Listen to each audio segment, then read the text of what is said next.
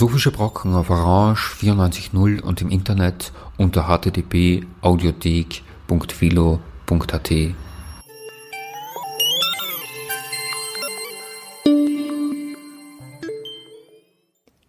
Der US-amerikanische Philosoph Arnold Berliand war Ehrengast bei der internationalen Tagung Hospitality and Mental Health am 19. und 20. Mai 2017 an der Wiener Sigmund Freud Privatuniversität. In seinem Vortrag beschäftigte er sich mit dem Begriff der Sozialästhetik. Die Tagung war eine Veranstaltung des Instituts für Sozialästhetik und psychische Gesundheit, geleitet von Professor Michael Muselek, in Kooperation mit dem St. Catherine's College der University of Oxford. In dieser Sendung bringen wir Berlians Vortrag und die anschließende Diskussion. Auch die Musik ist von Arnold Berliand. Der Philosoph, Pianist und Komponist Arnold Berliand wurde in der Nähe von New York geboren und feierte heuer seinen 85. Geburtstag. Als Philosophieprofessor ist er an der Long Island University emeritiert. Berliand war Präsident der International Association of Aesthetics, des Weltverbands der Ästhetiker. Bekannt wurde er vor allem als einer der Pioniere der Umweltästhetik, Environmental Aesthetics, eine Disziplin, die im letzten Drittel des 20. Jahrhunderts aufgekommen ist. Seinen Vortrag in Wien begann er mit der Klärung seines erweiterten Begriffs von Ästhetik, deren Gegenstand also über die Kunst und das Schöne hinausgeht. Let me begin with aesthetics. Social aesthetics may seem to be a rather strange combination of terms. People usually think of aesthetics as concerned with the arts, their experience, their appreciation, their values. What can this have to do with social matters, with society, except in the most general sense? Actually, the customary way of thinking about aesthetics is unnecessarily narrow, as well as vague. Not only do his activities concerned with the arts and nature, natural beauty, have a place in social life, but the values we recognize in such experiences are found more widely in social experience. Let me begin to explain this by turning to the meaning of aesthetics, the term. Definitions do not, of course, solve philosophical problems, nor do etymologies. They can, however, help us identify the scope and issues with which we are concerned. The word aesthetics comes from the Greek word aesthesis, which literally means perception by the senses. It began to be used in the mid 18th century to refer to philosophical problems concerning the meaning and judgment of beauty in art and nature, although those issues had been discussed by philosophers since classical Greece.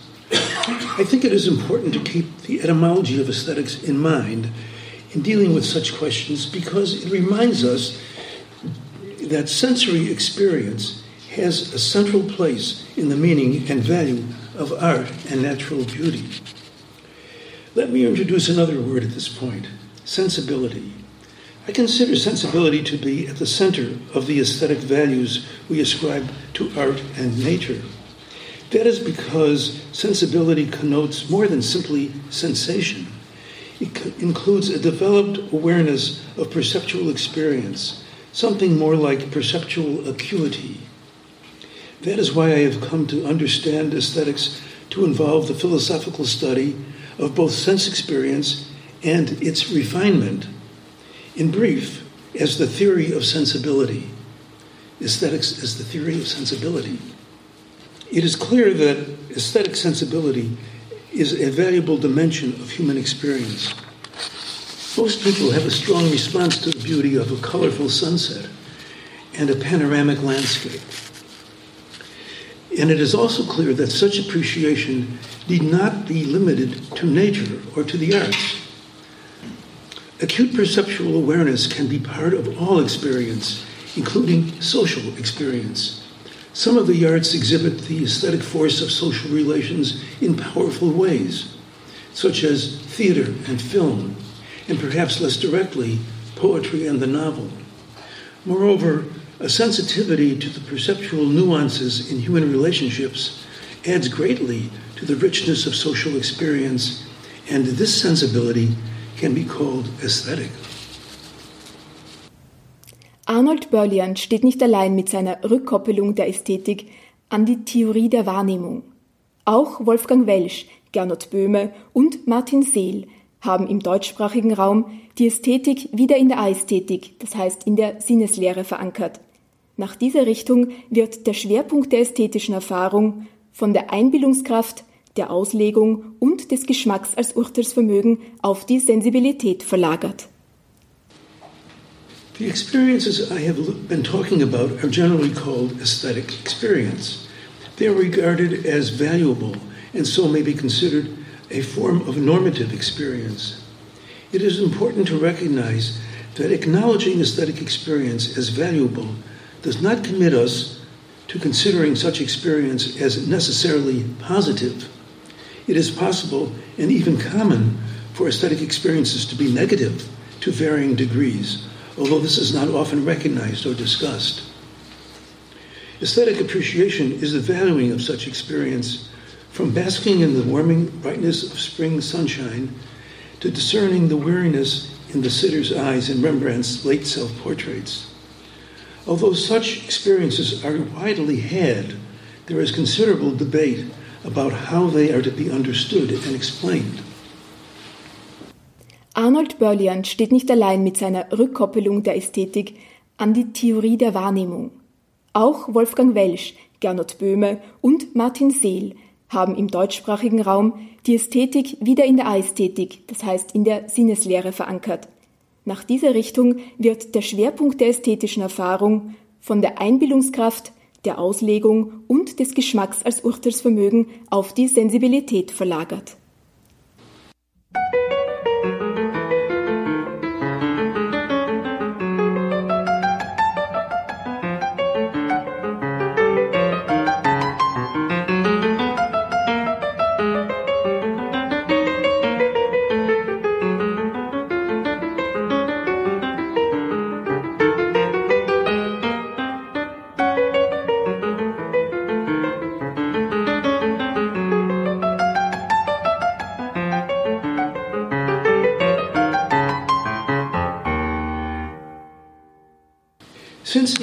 Century, aesthetic appreciation has commonly been explained by following a cognitive model. One, on the one side stands the appreciator, and on the other, the object of appreciation. It is claimed that appreciating an object aesthetically requires that one regard it for its own intrinsic qualities and on its own terms, and independent of its utility or other extrinsic values. The word usually used to describe this attitude is disinterested. Kant proposed the concept of disinterestedness to identify the specifically aesthetic character in the appreciation of beauty, appreciating an object for its own sake and not for external reasons or uses. Disinterestedness does not mean lack of interest, but rather not having appreciation distracted by outside interests. One should appreciate the object for its own sake, not for extrinsic value. Disinterestedness, thus, is a kind of aesthetic objectification. While aesthetic value may be found in practical objects and situations, it is considered to have a lower value than pure beauty. Now, I turn next to another key term aesthetic engagement.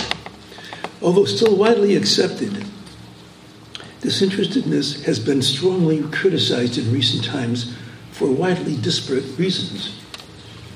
Bourdieu developed a sociological critique of disinterestedness, regarding it as a social construct that is class oriented and in, an insidious intellectual basis for bourgeois self esteem. Disinterestedness, he held, is a means of supporting the social status quo by using an aesthetic criterion to mask and justify class taste and its superiority.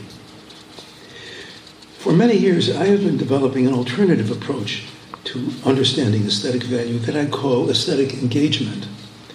Rather than using a cognitive model or a sociological analysis to explain aesthetic appreciation, my approach uses an experiential model. It is based on a phenomenological analysis the direct experience of aesthetic appreciation, an experience commonly had of full participatory involvement in a situation that may include a work of art, a performance, an architectural structure, or environmental location, or a social situation. In aesthetic engagement, there is no separation between the components, but a continuous exchange in which they act on each other. This situation I call the aesthetic field. The Aesthetic Field lautet auch der Titel eines Buchs, das Berliand 1970 veröffentlicht hat. Unter dem Einfluss der Phänomenologie, vor allem Maurice Merleau-Ponty und des Pragmatismus John Deweys verabschiedet Berliand das starre Schema einer Subjekt-Objekt-Beziehung, in der ein Zuschauer oder Hörer auf ein von ihm getrenntes Kunstwerk eingeht. Ursprünglich ist stattdessen, laut Berliand, eine ästhetische Situation.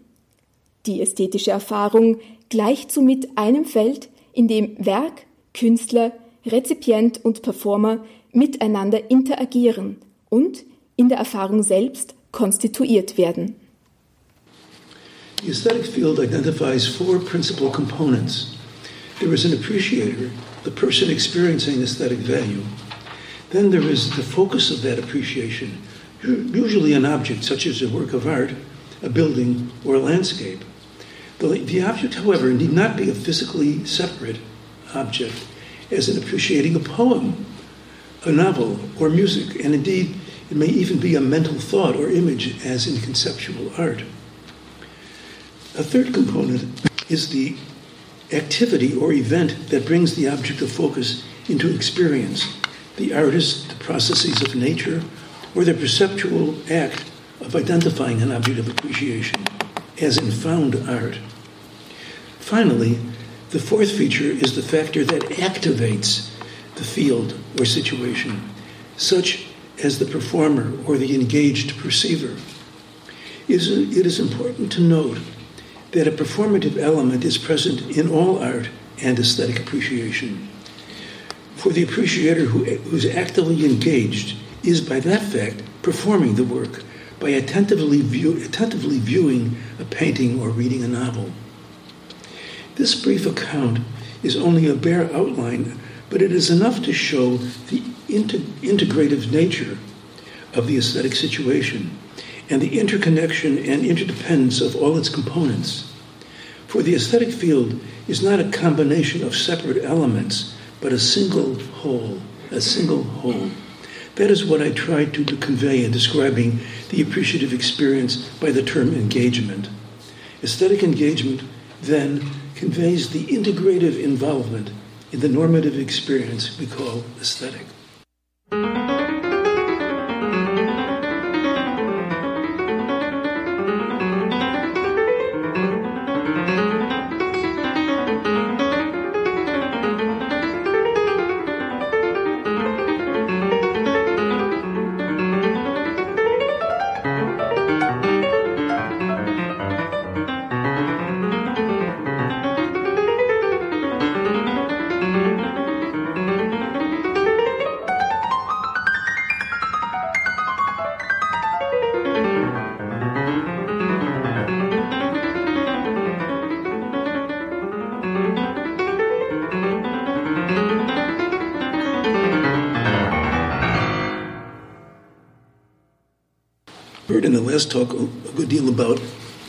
Therapeutic environment, and I'm going to talk about environment in this context.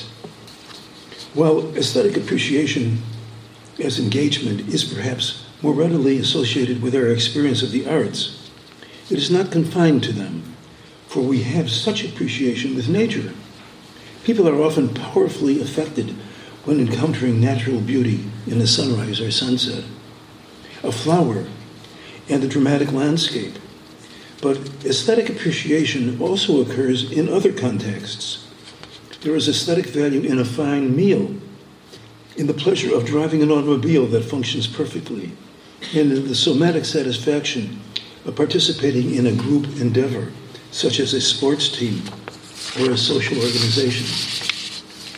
The fact that aesthetic value in these cases is not the only value involved does not diminish its significance, but rather recognizes its pervasive presence. In recent decades, environment has emerged as a major interest in aesthetics. Questions have been raised about what is included in the meaning of environment and how environments can be appreciated aesthetically. Let me speak first about the idea of environment. You'll notice that I do not speak of the environment, but simply about environment. I do this deliberately because to speak of the environment takes environment as an object separate from the perceiver.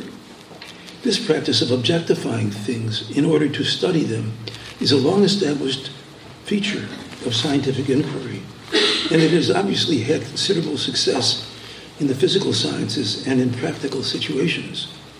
Whether that approach should be used in the human sciences, however, is open to question. In my view, the world in which humans participate cannot be entirely separated from the human presence. It is not an object out there. There is rather a reciprocal relation between people and the things and conditions with which we live.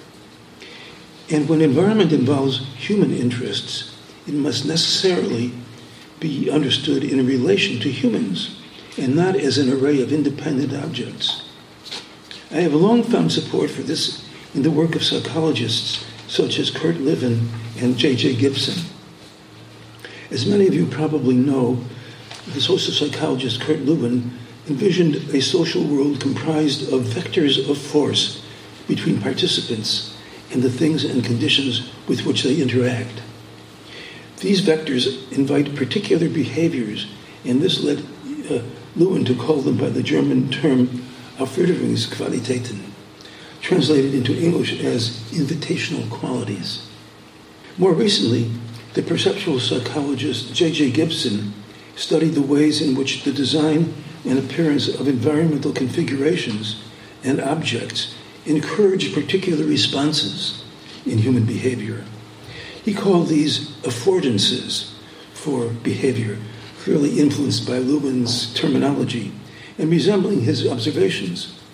I have found the work of Lewin and Gibson important and instructive, for it suggests that environment is not just open space filled with arrangements of independent objects, but rather a field of forces in which compelling relationships of attraction, repulsion, and neutrality or indifference pervade them.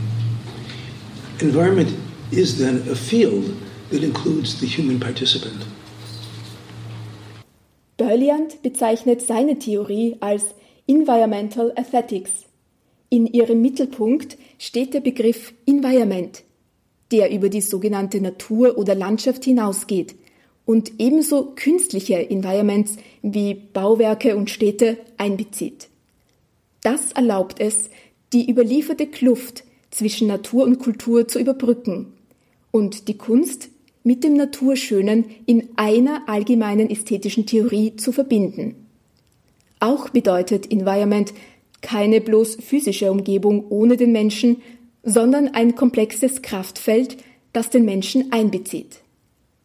Diese Kontinuität zwischen dem Natürlichen und dem Sozialen eröffnet auch die Möglichkeit einer Sozialästhetik, das heißt einer ästhetischen Betrachtung zwischenmenschlicher Beziehungen. When environmental experience is uh, experienced aesthetically, sensory features assume primary importance.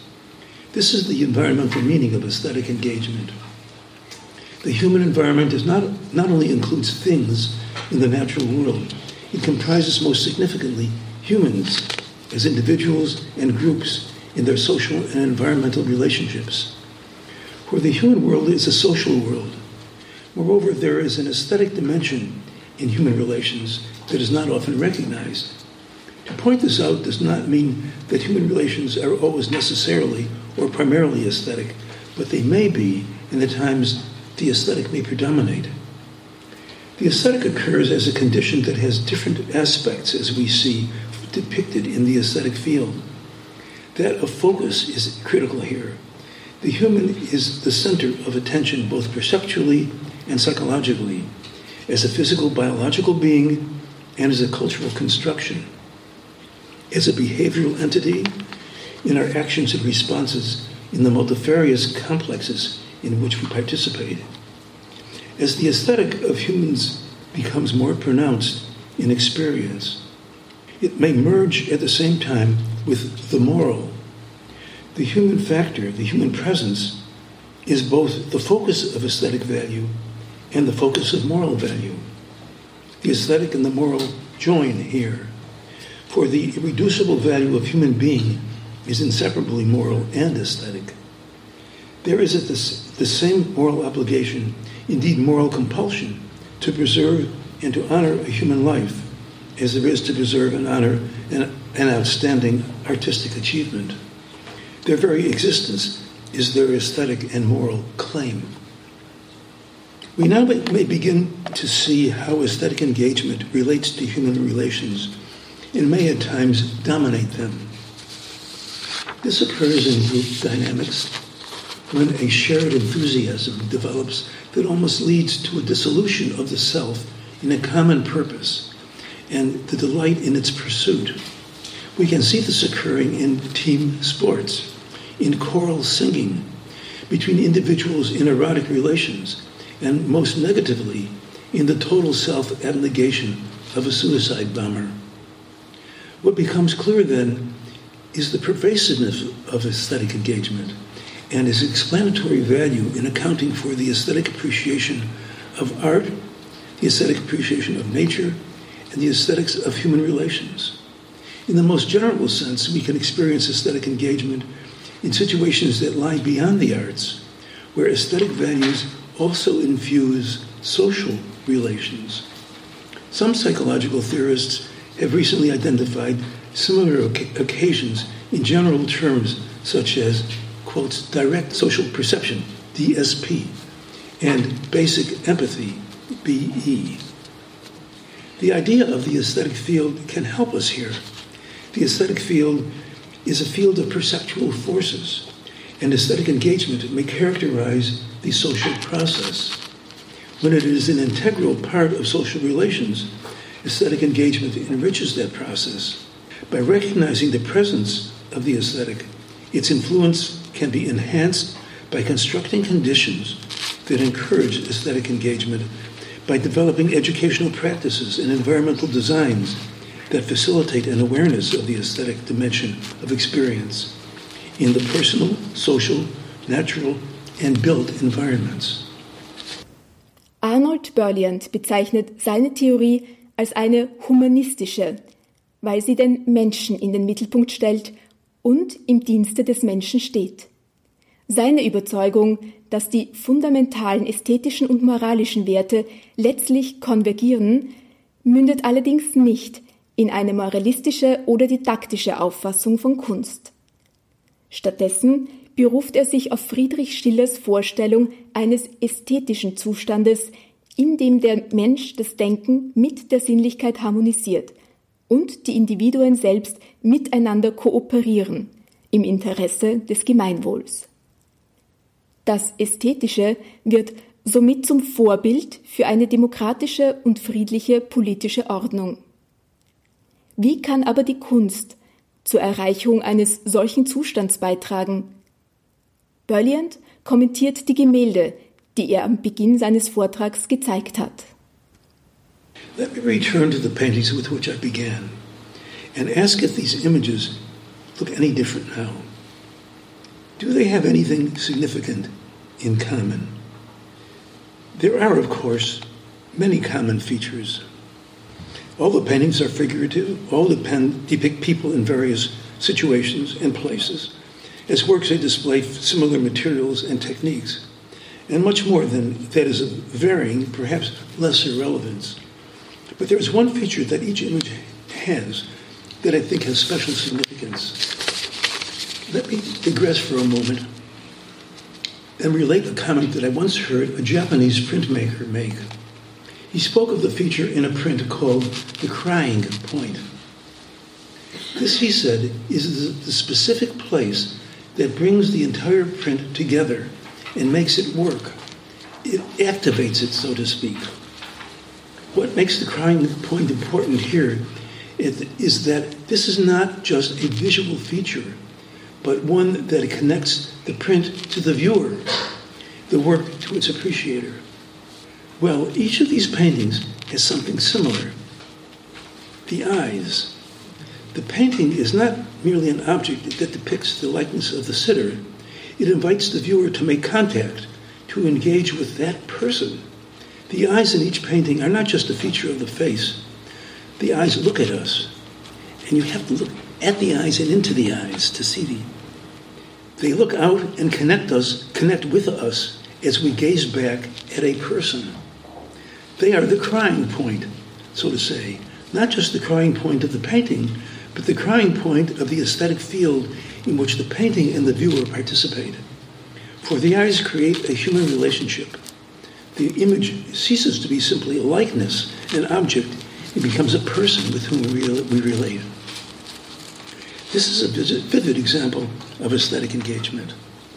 It is an experience of aesthetic appreciation that transforms a physical juxtaposition into a personal encounter, a social relationship. It exemplifies in fine art the kind of aesthetic connection that we can have in our engagement with other people and with things as well, turning separate impersonal objects into personal relationships. Moreover, these paintings are not anomalous cases peculiar to portrait and figure paintings. In the manner of speaking, in a manner of speaking, every painting looks back. So does every artwork. So too does everything in the human world. This is implicit in the idea of aesthetic engagement and why it is central to a social aesthetic. Indeed, a social aesthetic shows how to live in the human world. By centering on the aesthetic, the central place of the aesthetic to the social may resemble the experience of the holy in religion, of the sanctity of the hum- human life in ethics, and of the ultimate value of the individual in the philosophy of democracy. Each identifies the key, perhaps the defining value.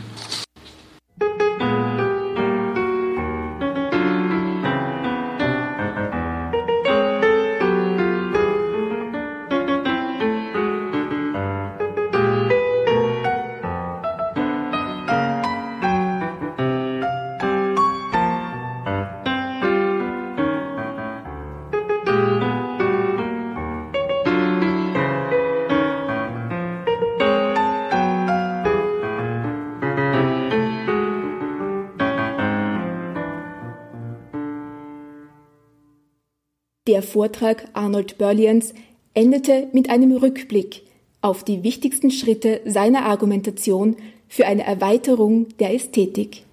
Well, we have now traversed the conceptual stages that have led to an understanding of social aesthetics. I began by recognizing sense perception as central to aesthetic experience and a developed sensibility as underlying aesthetic appreciation.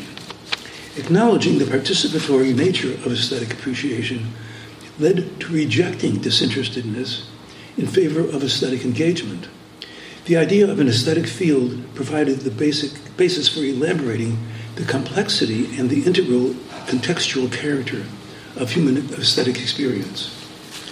This understanding of the aesthetic has led to the realization that such experience is not confined to the arts, but extends to environment and to the human world more generally. The pervasiveness of the aesthetic thus underlies a different model for grasping human values. Aesthetic perception pervades human sociality. Experience is broadly social, and the pervasiveness of aesthetic value leads to recognizing the omnipresence of a social aesthetic.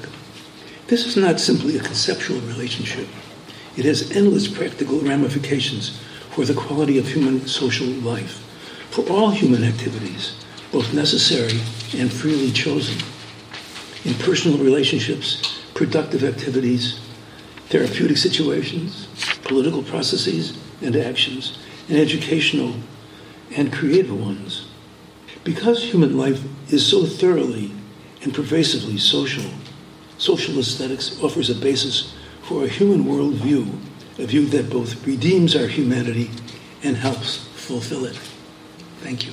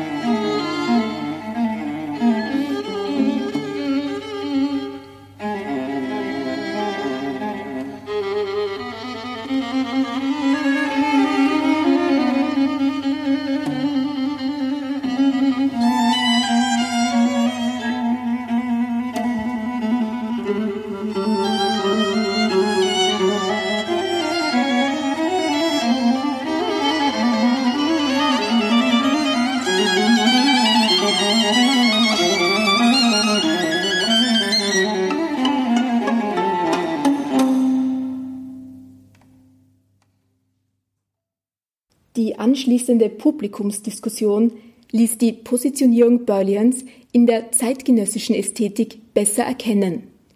Dass die Kunstwerke gleichsam zurückblicken und Dinge uns ansprechen, wie unter anderem auch Jean-Paul Sartre, Maurice Merleau-Ponty und Georges Didier Berman behauptet haben, bedeutet keineswegs einen Rückfall in einen schlechten Animismus. In der ästhetischen Situation werden die Dinge nicht naiv oder magisch personifiziert, sondern wir gehen eine persönliche Beziehung mit ihnen ein. Berliand nennt dies Innigkeit, Intimität mit der Welt. The whole intent of my presentation is to point out the inadequacy of objectification, of objectifying people, objectifying situations, objectifying environment. And the theory of disinterestedness that's has, has such a hallowed status in aesthetics is based on this cognitive model that takes things separate from the human perceiver and objectifies them and studies them. And it, it's so familiar that we don't even recognize that it's a particular model. It, it's been assimilated into our, into our intellectual culture. But I think it's a, it's a misleading model because it distorts the actual experience that we have. And it's the experience of the aesthetic in the arts and elsewhere that teaches us different ways of connecting with our world. And it's this different way that I call social aesthetics. There's an insight, I think, in the indigenous response to uh, what we you know what is called animism. The, the, things are alive, and they recognize, I think, this intimacy in our association with with the world around us. And if you're walking on a beach and you find a, a stone or a shell that is very appealing, it's sort of spoken to you, and you've responded, and, and that's that's an aesthetic encounter. Der angeführte Vorrang der Erfahrung in der Ästhetik ließ einen Teilnehmer fragen, ob ein Kunstwerk als solches auch ohne einen Betrachter weiter bestehen kann. Well, that's a good question. I once I once used an example in teaching aesthetics many years ago that stuck in the mind of a, one of my students who became an esthetician later on. My, the example was: Is a work of art a work of art say a painting, one of those paintings, if it's closed in a closet and nobody can see it. My feeling is that it's not. It's just a thing. It's an object in the physical world. It's a, it's a work of art only when it's connected with inexperience. So uh, that's why I think it, why it's important to see past the tendency to objectify things and see them, uh, consider them more personally. Other people objects, things in our world. And that's why I think the idea of a social aesthetic is, is a very rich and pervasive idea. It has, it's not limited, it's part of the, the human condition. Und wer entscheidet, was ästhetisch wertvoll ist oder nicht? Wird diese Beurteilung jedem überlassen oder können objektive Wertkriterien aufgestellt werden? Well, if I had the answer to that, I would solve a, a library of discussion. But uh, that's not really the important question for me. Uh, I'm talking about experience and, and a quality, a kind of experience, which I call aesthetic.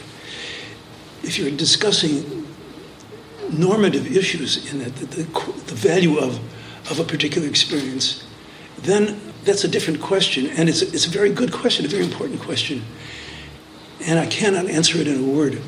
But what I can say is, is that I think that the effectiveness which, with, with, which a situation works aesthetically in our experience is a criterion of its value.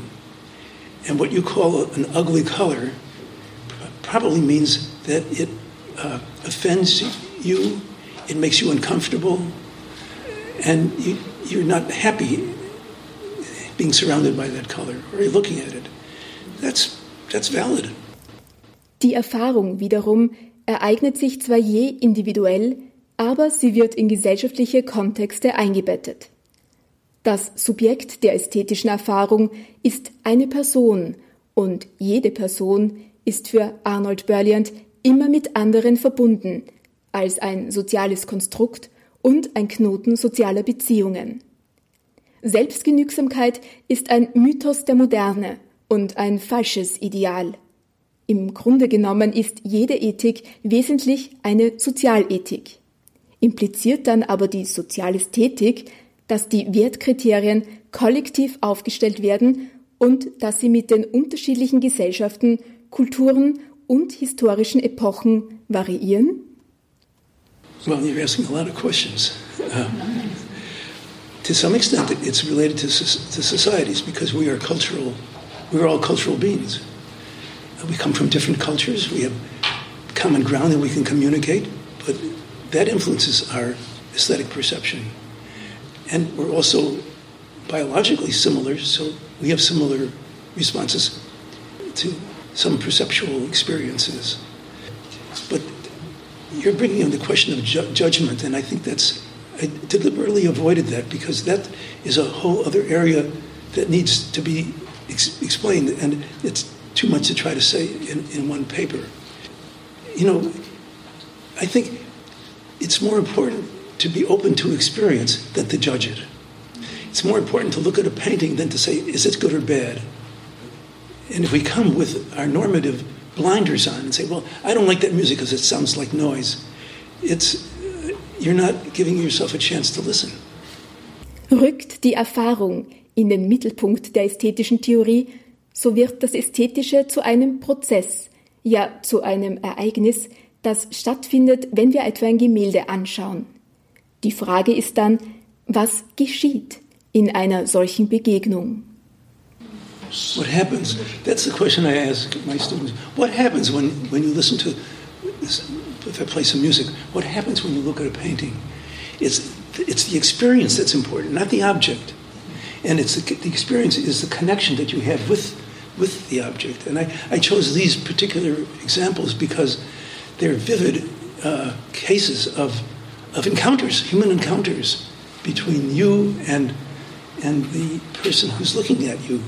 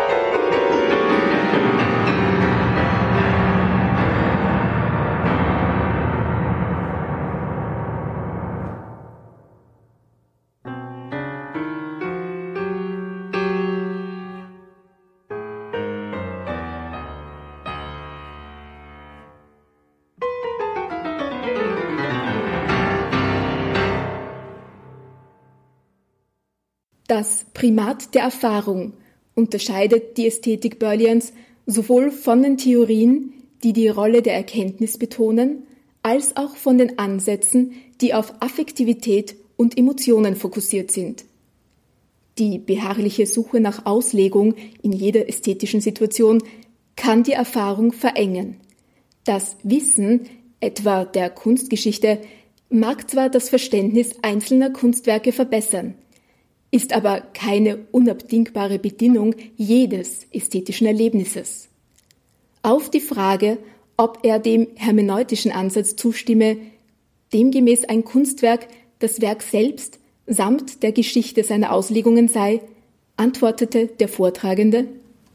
Um, I, I, think there's a, there can be a problem um, if an art object becomes encumbered with interpretations. And things added, and, and even maybe its history that can stand in the way of our experiencing it.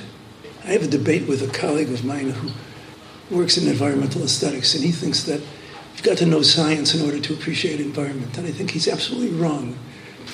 Science is valuable only if it helps you see more in, in this context. Uh, his example is um, painting. To appreciate painting, you should know art history. Well, art history can help you identify styles and, and recognize uh, features of certain styles that, that, are, that are distinctive. So the, the, the art history can help you see better. But science, scientific knowledge doesn't often help you experience environment better. It, it may in some cases, but not, not automatically. So it's a false analogy, I, thought, I think, and, and it's an example of how knowledge can get in the way of our experience. Uh, and I, I think that the center, the center is the experience, not, not the knowledge. I'm not, an, I'm not anti-intellectual at all. Die Auseinandersetzung zwischen Arnold Berliand und dem Kanadier Alan Carlson über die Bedeutung der Naturwissenschaften für die ästhetische Erfahrung steht im Mittelpunkt der Umweltästhetik. Die Vertreter der kognitiven Position wie Ellen Carlson lehnen die ästhetische Beurteilung der Natur nach Kriterien ab, die aus der Landschaftsmalerei stammen, wie etwa das Pittoreske. Die Naturbetrachtung nach eigenen Kriterien setzt für Ellen Carlson eine richtige Erkenntnis der Natur und somit naturwissenschaftliches Wissen voraus. Andere Theoretiker erweitern die Erkenntnisquellen auf traditionelle lokale Narrative wie die Folklore, das indigene Wissen oder die Mythologie. Die Vertreter non-kognitiver Theorien dagegen stellen andere Aspekte in den Vordergrund der ästhetischen Erfahrung, wie die emotionale Erregung, die Imagination, das Gefühl für das Geheimnisvolle in der Natur und vor allem das sogenannte Engagement. Arnold Berlians Ästhetik des Engagement gilt als die bedeutendste non-kognitive Umweltästhetik. Wesentlich für Berlians Ästhetik des Engagement ist die Forderung, offen für die Erfahrung zu sein und sich unablässig um die Kultivierung der Sensibilität zu bemühen. In diesem Sinne versteht sich auch die Frage Professor Museleks. Er leitet das Anton Proksch Institut in Wien, eine der renommiertesten Suchtkliniken Europas. Sein Orpheus-Programm ist ein umfassendes kunsttherapeutisches Programm für Abhängigkeitspatienten. Er erkundigte sich, ob die Kreativität und der Kunstzugang verbesserungsfähig sind. In, in your model, is it so that, that you have a social interaction with the painting? It is as it is. Or can you improve it? Can you do something that you are more connected to it and that you feel more than before? Is there something like learning or cultivation uh, of in this field? Yeah, absolutely, yes. Uh, let me relate a, one of the experiences that led me to this understanding. I, many years ago, I visited an art museum in a modest sized city, and it, it had a Rembrandt. It sort of was its badge of, of authenticity. It, it had a Rembrandt. And, I, and so I looked at the Rembrandt painting, and it was a painting of a young man, sort of a, a, a not very interesting, not very intelligent looking young man, just sort of probably Rembrandt picked him off the street. And I said, Well, that's really not worth looking at. So I turned my back and I walked, started to walk out of the room. And before I left, I said, Well, to take a look at it again. I looked at him, and he looked at me. And I said, There's something more here. And that was the eyes. The eye, he looked back at me, and I went back and I, I communicated with him, so to speak. Uh, that's the understanding that helps, and, and that's the understanding I was trying to convey in my paper.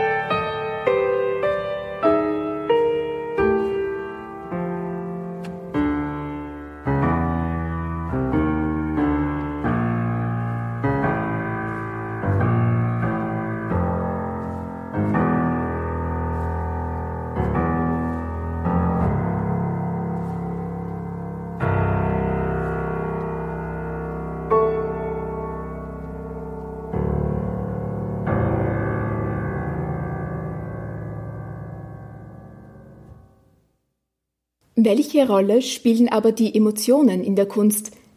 That is a whole area of discussion in its own right, emotions. But I would, I would say that emotion is one of those words that both narrows and, and objectifies experience.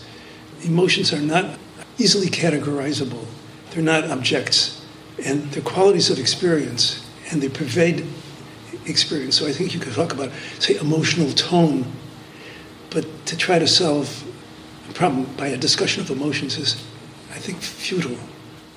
Im Anschluss an Arnold Berleants Antwort erläuterte der Psychiater Michael Musalek, I, I fully agree with you uh, with, uh, with the hesitation uh, to use the word uh, emotions, and, and that's a very tricky field, and especially in psychiatry, it's, it's, it's even more tricky than, than outside. Uh, but there exist some, some disorders of emotions which, which closes the possibility for an aesthetic experience. That that's what our patients tell us. So in, in cases of severe depression, they, they say they, they are in front of this painting and they know that they were connected to that. And they know that, that something happened to them and, and, and so on. But now they can't feel it anymore. So I think uh, we, we need also some abilities to, to get, let me say, emotionally or affectively connected uh, to a painting, but also in between us, so that's the same thing. So they, they say that that's a very comfortable situation. I, I know that was, that was joyful for me, but there's nothing. It's, it's also not making them sad, so they, they just have this feeling of not feeling. Die Anwendung der Sozialästhetik im therapeutischen Bereich fällt allerdings nicht in die Aufgabe des Philosophen. But I'm not a therapist. I, I just, I work with ideas.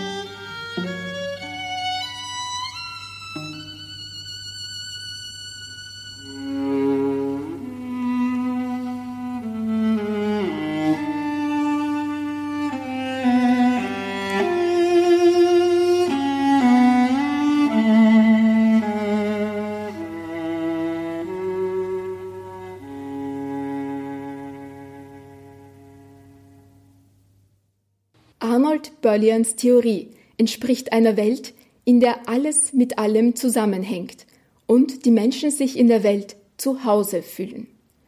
Von dieser grundlegenden Gastfreundschaft, Hospitality, leitet sich erst die Gastfreundschaft in zwischenmenschlichen Beziehungen und insbesondere im medizinischen Bereich her.